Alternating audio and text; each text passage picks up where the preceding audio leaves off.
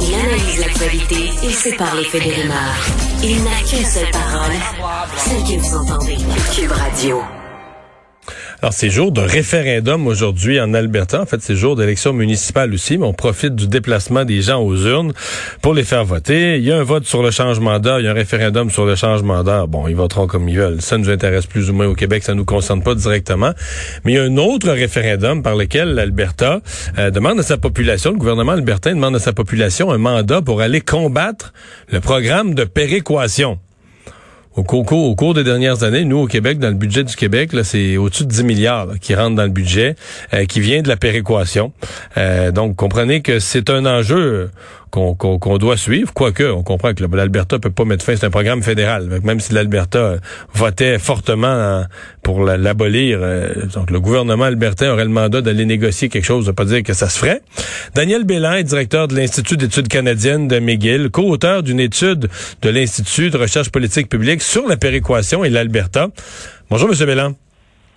Bonjour. Bon, euh, d'abord, est-ce qu'on peut prendre pour acquis que les Albertains vont voter oui, là, que c'est pas trop de conséquences, ils sont fâchés contre le Québec parce qu'ils payent notre péréquation dans leur esprit, est-ce qu'on peut penser qu'ils vont voter oui? Probablement, mais la question euh, qui est intéressante pour moi, c'est pas de savoir si le oui va l'emporter, mais par quelle marge et surtout quel va être le taux de participation?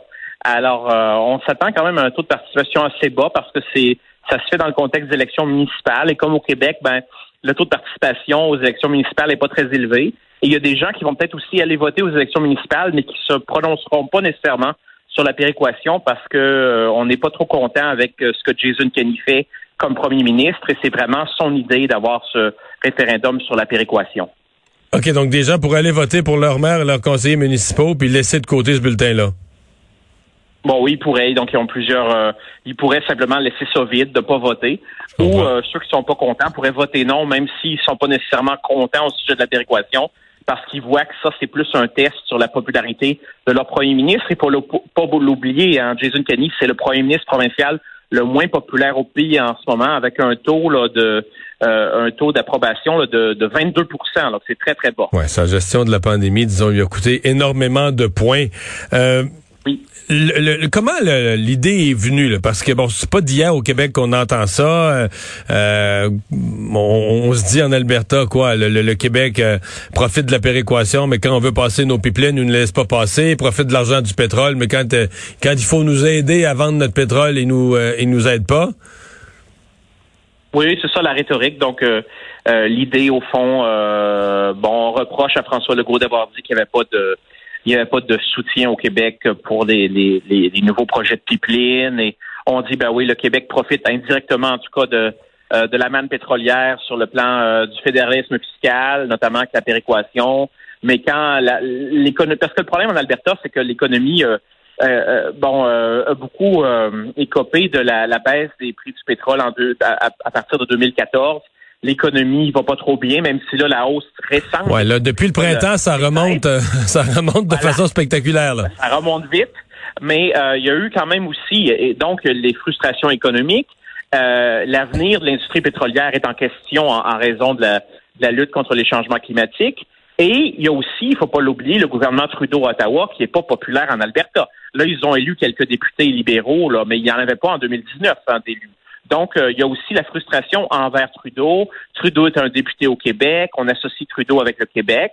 Euh, et on associe le Québec avec l'opposition envers euh, les, projets de pipeline et aussi le soutien envers le prix sur le carbone. Donc, on fait des amalgames. Et en fait, c'est un, référendum vraiment ancré sur, un, je dirais, un, l'ignorance populaire, parce que les gens comprennent pas comment la péréquation fonctionne. Il y a un sondage là, de l'Université d'Alberta qui vient de le montrer. La plupart des Albertains échouent le test.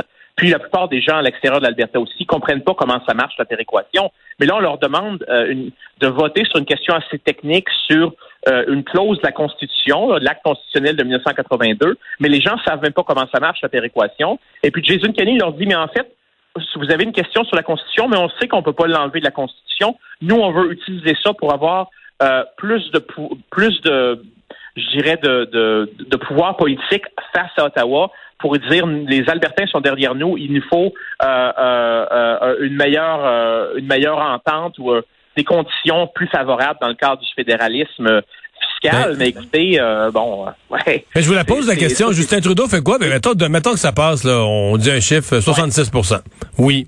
Oui, donc le gouvernement albertain reçoit de sa population un mandat euh, pour aller abolir la péréquation, en tout cas, telle qu'on la connaît. Est-ce que Justin Trudeau peut dire demain faire un point de presse à 13 heures puis dire moi je m'occupe pas de ça? Il pourrait, mais il pourrait aussi euh, dire euh, qu'on va consulter avec les autres provinces en sachant très bien que les autres provinces se rangeront pas derrière derrière l'Alberta. Peut-être la Saskatchewan pourrait le faire, mais à part ça, là, écoutez, euh, il faut, euh, et Jason Kenney le reconnaît, là, pour enlever ça de la Constitution, il faut sept provinces qui soient derrière euh, cette idée-là. Puis en plus, même si on enlevait la clause de la Constitution, le programme de péréquation lui-même, les provinces n'ont aucun contrôle là-dessus. C'est une, politique purement fédérale. Ça a été adopté en 1957, donc bien, bien avant que le, principe de péréquation soit enchâssé dans la Constitution.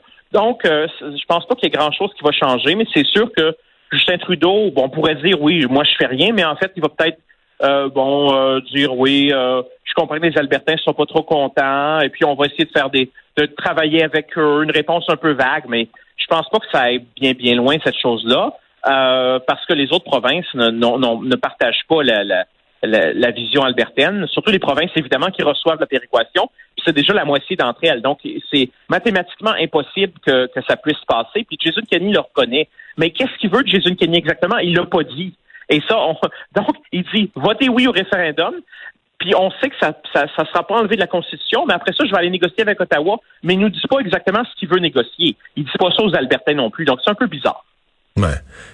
Mais c'est quand même un reflet. Euh, c'est pas d'hier là. Il y a, eu euh, le père de Justin Trudeau, Pierre Elliott, quand il avait fait son, coup de force là, avec sa politique de l'énergie. Euh, c'est pas d'hier qu'en Alberta, il y a de la frustration là, par rapport au pouvoir central d'Ottawa, même par rapport au, au Québec, euh, par rapport à la façon dont les ressources énergétiques qui sont en Alberta profitent à l'ensemble du Canada, peut-être pas toujours assez à l'Alberta, à l'Alberta selon leur dire. C'est pas, il y a un vieux fond de frustration là.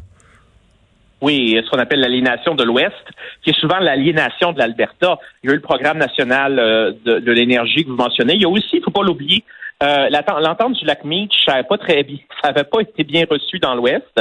Euh, et puis d'ailleurs, le, parti de la réforme, le Reform Party, était né en partie ou avait en tout cas grandi en partie en réaction par rapport à Meach. L'idée que le Québec, on parlait toujours du Québec, puis l'Ouest, surtout l'Alberta, se sentait un peu en marge du débat politique. Hein. C'était le, le, slogan du Parti de la Réforme, c'était de West Wants In. Hein. On veut, on veut vraiment être euh, un, un, acteur central dans le système fédéral.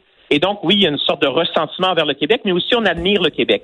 Euh, Jason Kenney le dit souvent, parle souvent du Québec, dit il faut qu'on fasse comme le Québec, qu'on ait notre propre police provinciale au lieu de compter sur la GRC, qu'on collecte nos propres impôts. Qu'on... Et souvent, il mentionne le Québec comme un exemple d'une province qui a réussi à devenir plus autonome. Aussi, le, le, le régime de rente du Québec à l'Alberta, euh, en tout cas, Jason Kenney parle de l'idée de sortir du régime de pension du Canada et faire comme le Québec avait fait dans les années 60. Donc, c'est un peu comme s'ils voulaient avoir leur propre révolution tranquille ou leur propre euh, euh, quête d'autonomie.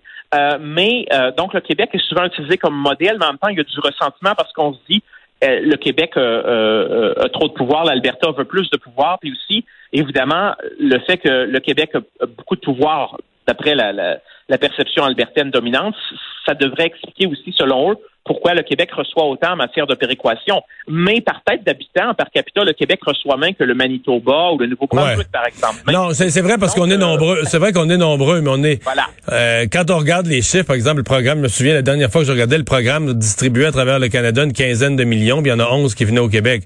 Quand tu le regardes comme ça, c'est assez impressionnant, là. Oui, parce que c'est ça, c'est euh, en termes absolus, parce qu'évidemment, la population du Nouveau-Brunswick ou du Manitoba, même combinée, là, c'est une petite population. C'est un quart de la population du Québec, c'est ça. Donc, euh, on est la plus grosse province qui reçoit de la, de la, péréquation de façon significative. Mais toutes les provinces en ont reçu, même l'Ontario, hein, il, recevait de la péréquation pendant une décennie. Euh, là, ils n'en reçoivent plus, mais ils pourraient en recevoir à nouveau. Donc, je pense que c'est un peu un, programme qui est nécessaire, je pense. Euh, mais c'est sûr qu'on peut toujours l'améliorer, on peut toujours changer la formule de péréquation. Euh, mais l'Alberta, vous savez, ça reste la province la plus riche au pays. Ils n'ont pas de taxes de vente provinciale. Ils ont des taux d'imposition très bas pour ce qui est des, euh, de l'impôt sur le revenu des particuliers et des entreprises, ce qui veut dire que leur déficit, là, s'il y avait des taux qui étaient même pas aussi élevés que le Québec, mais des taux qui seraient à la moyenne nationale, là, il y aurait un surplus budgétaire aujourd'hui. Il n'y aurait pas de déficit. Donc, ils sous-taxent leurs citoyens, leurs entreprises. Ben, ben, ils sont vraiment, c'est la province où il y a le, fardeau fiscal le moins élevé au pays. Et après ça, ils viennent chialer contre la péréquation. Ils n'en reçoivent pas, mais ils peuvent pas en recevoir parce que c'est la province la plus riche, puis c'est un programme pour les provinces les moins riches. Daniel Belland, merci beaucoup d'avoir été là. Au revoir.